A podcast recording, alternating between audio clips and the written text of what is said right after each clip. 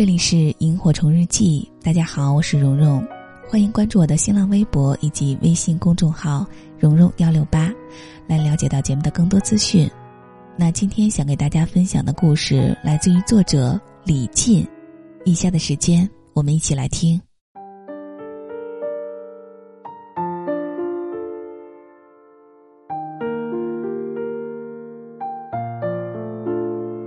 作为一个写故事的人，我给你讲几个真实的故事。故事开始之前，请大家先想一个问题：如果你知道人死之后有轮回，你还会害怕死亡吗？曾经有个人想过一了百了。前几天，他的狗被人毒死，他一点生活下去的希望都没有了。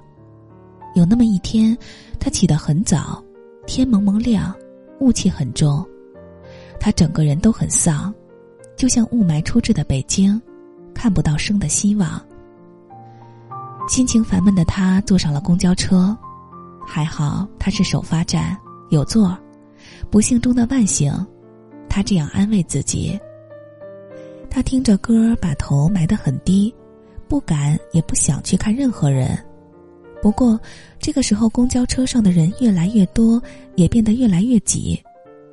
北京的公交车就像下饺子，尤其是早高峰。这时候上来了一个孕妇，挺着大肚子，坐在位子上的每个人都在假装睡觉。售票员喊了很多次：“有没有人给孕妇让个座？”就像石头扔进深渊，没有人应答。他只能心里骂着街。然后把座位让给了孕妇，她并不是想让座，而是看不下去。站在拥挤的车厢里，浑身带刺的她，并没有接受孕妇和售票员的道谢，她仍旧一个人戴着耳机听歌。不一会儿，微信收到了一条消息：“哥，你有事儿吗？我现在很烦，不知道该怎么办了。”他又急躁的打过电话去。为了能够真正的安慰到对方，他努力的表现得很轻松。电话持续了半个小时，他也到站了，对方的心情也平复了。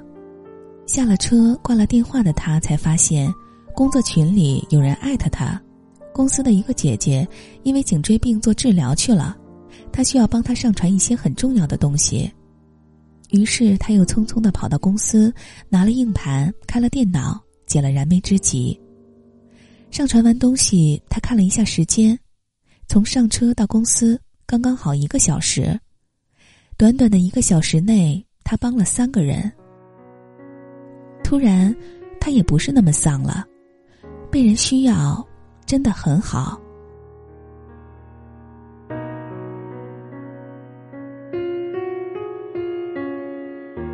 接上文，这个小伙子就是我。狗被毒死了。因为没看住他，偷跑了出去，被坏人害死了。那是我和前女友四年的回忆，是我唯一的牵挂了。我曾经很自责，也很想念过去的四年时光，可是我还会继续养狗，继续生活，因为我觉得狗狗不会死，它永远活在我的记忆里。我的姥姥姥爷去世的很早。我甚至都快记不得他们的模样了。我也有英年早逝的朋友，也目睹过死亡，可是我不怕。为什么？因为我知道，只要我肯记住他们，他们就永远活着。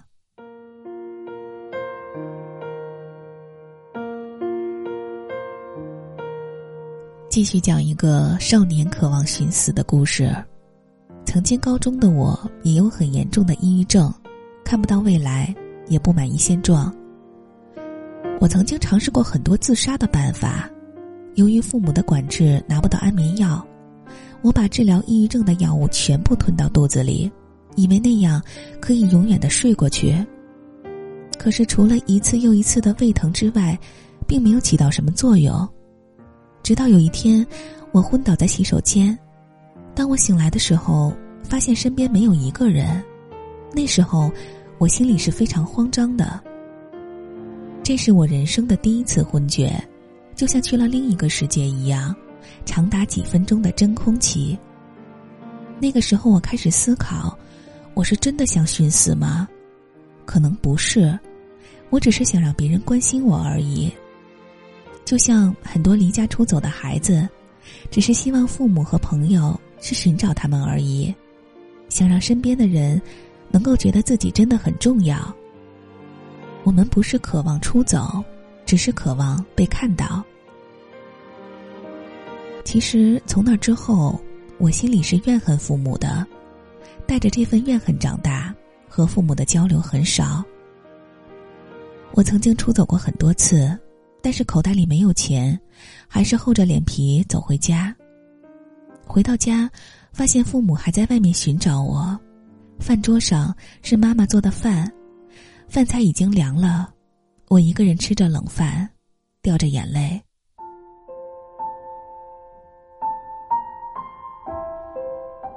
前几天我状态很差，又一次晕倒，因为是独居在北京，还是晕在厕所。我那时候醒来之后，真的害怕自己死掉了，发臭了都没有人管。不过人生总是那么意外，总在你想死的时候。给你提个醒儿。我是一个很敏感的写作者，我想把那种脸贴着大理石地砖、冰冷冷、孤独、绝望的感觉迅速的记录下来，于是写在了朋友圈儿。由于太过匆忙，忘记了设置权限，这下子大家都看到了。晕倒的时候把脚扭到了，当我一个人瘸着脚去医院的时候，我接到了好多电话。微信收到了好多转账和朋友私信，第二天更多，都是一些好久不联系的朋友。钱我都没有收，不过我自己去医院的路上，所有的路灯，都像是一个笑脸。有人牵挂真好，只是你不知道而已。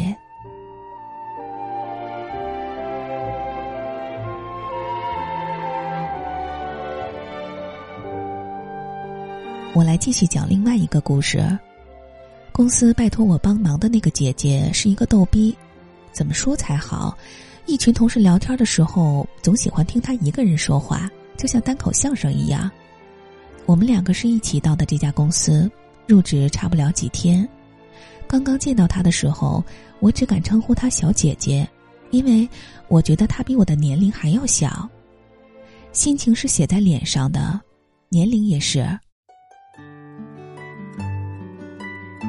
后来聊天的时候，我才知道她已经三十多岁了，可是她活得像个少女，每天都来得特早，下班了就赶紧跑回家去，因为她的狗狗还在等着她。她最喜欢的事情就是跑遍北京城。说实话，她赚的并不多，但是每天为了吃，她和男朋友能够跑到很远的地方吃一顿羊蝎子。她最喜欢的事情是去咖啡厅。北京大大小小的咖啡厅，都有她和男朋友的脚印。她男朋友还专门开了一个公众号，基本没人看，但是记录着他们的点点滴滴。我问说：“姐姐，公众号就那么点阅读量，你俩竟然能够写了两年呀？”姐姐说：“我又不是给别人活着。”她的话令我汗颜。这是一个人人都重视数据的时代。可是，很多人都忘了当初为什么要做这样一件事情。可是你们知道吗？这个姐姐曾经经历过婚变，也一度以泪洗面，生活焦虑不知所措。而她的男朋友比她遭遇的事情更糟糕。他和前女友从高中恋爱到二十八岁，整整十二年，他把自己所有的东西都给了前女友，可是最终两个人还是分开了。他也一度酗酒如命，也一度想过去死。十多年的时光从生命里抽离，是件很痛苦的事情。不过还好，时间永远不怕悲伤。后来他们相遇，遇到了彼此。姐姐总跟我说：“我怕他会去杀人。”我说：“什么意思？”他说：“他为了我把烟都戒掉了。”你知道吗？一个男人说把烟戒掉就真的戒掉，对自己这么狠，真的有一天会做出杀人放火的事情啦。我说对自己狠一点，还不是因为爱你啊？喂狗粮的新方式啊，滚！受过伤之后，其实不是不相信爱了，而是更会好好的爱别人。也许像太阳一样热情，也许像微风拂面一样轻柔。越是喊着不热爱生活的人，其实比所有人更热爱生活。只不过那团星火一直在心底里酝酿着，不过总有一天，星火燎原。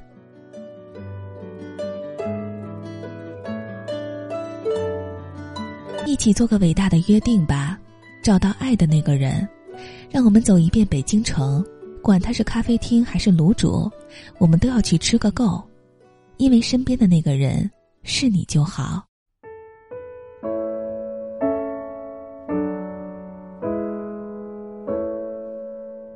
公司的另外一个 HR 姐姐今年四十多岁了，一大把年纪去应聘了美丽中国支教，她是第一个这样一个年纪去支教的人。本来以为家人会不同意，但是她的老公和孩子都很支持她。老公跟她说：“加油吧，什么时候都不晚。”换个角度来讲，支教是另外一场修行。虽然现在网络很发达，但是隔着屏幕的对话总是冰冷冷的，不是吗？记得原来他和我讲过这样一件事儿：本来他是不愿意要孩子的。因为他觉得自己不喜欢小孩儿，也照顾不了孩子，可是公公婆婆逼着他生孩子，不然就得离婚。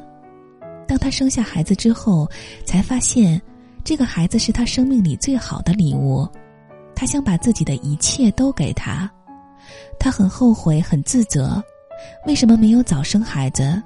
如果早生两年，他会有更多的时间陪着他。他有时也会说，孩子早晚会长大，会叛逆，也会离开家，但是他不后悔，他后悔的是那么晚才生了他。有时候我总会看到有这么一些人，明明自己很热情，却装成一副冷漠的样子；明明自己很热爱生活，热情却无法释放。可是不试试怎么知道呢？什么时候都不晚，只要你愿意的话。如果生命有轮回，你会害怕死亡吗？我曾经问过朋友这个问题。每个月发完工资、还完信用卡的钱，口袋就剩下还有几百块钱的欠钱。如是说：“等老娘把卡全刷爆，然后慷慨赴死。”不过过了一会儿，他又反悔了。哎，不行，我还有我爹我妈呢，不能死。每天都被作业苦恼的六岁的小侄子如是说：“那我要去拯救世界，成为大英雄。也许我会被坏人打倒，但是我还会复活。如果有的选，我们还是不会选择去赴死的。那些美好的东西会永远留在你身边。拿我举个例子。”我总会想起妈妈做的不好看却好吃的饭，爸爸给捏的橡皮泥，姥姥带我在大槐树下吃过的豆浆和油条，姥爷骑着大二八带我去河边插的鱼，我给暗恋多年的女生写了两个厚厚的本子的情书，我曾经在对话框里敲了删删了敲，却没有勇气发出那句话。昏黄的灯光下。我和初恋的第一次接吻，这些都是牵挂呀，怎么舍得去死呢？夜色越漆黑，星空越闪烁，我们每个人都是那漫天星辰中最不起眼的一颗。但是如果有一天我们都不想发光了，那么还有那星辰弥漫的夜空吗？努力燃烧发光吧，没有你，凑不成这一片星空的。只能奔跑，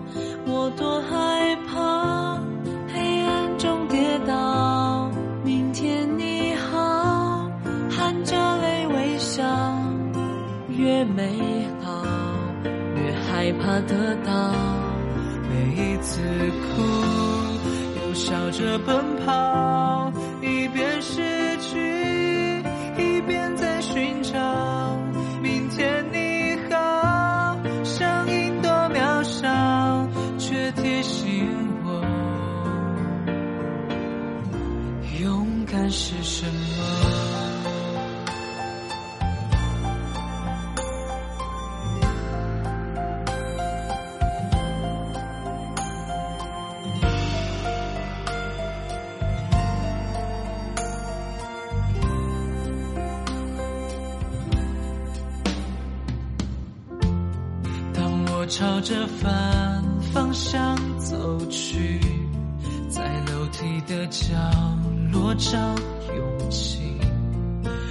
捂着肩膀哭泣问自己在哪里曾经并肩往前的伙伴沉默着懂得我的委屈。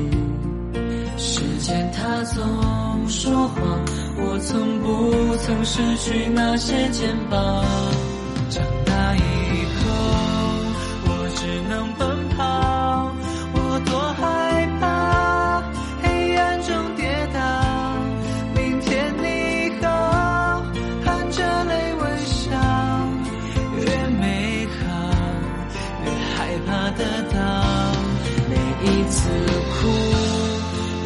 着奔跑一边失去一边在寻找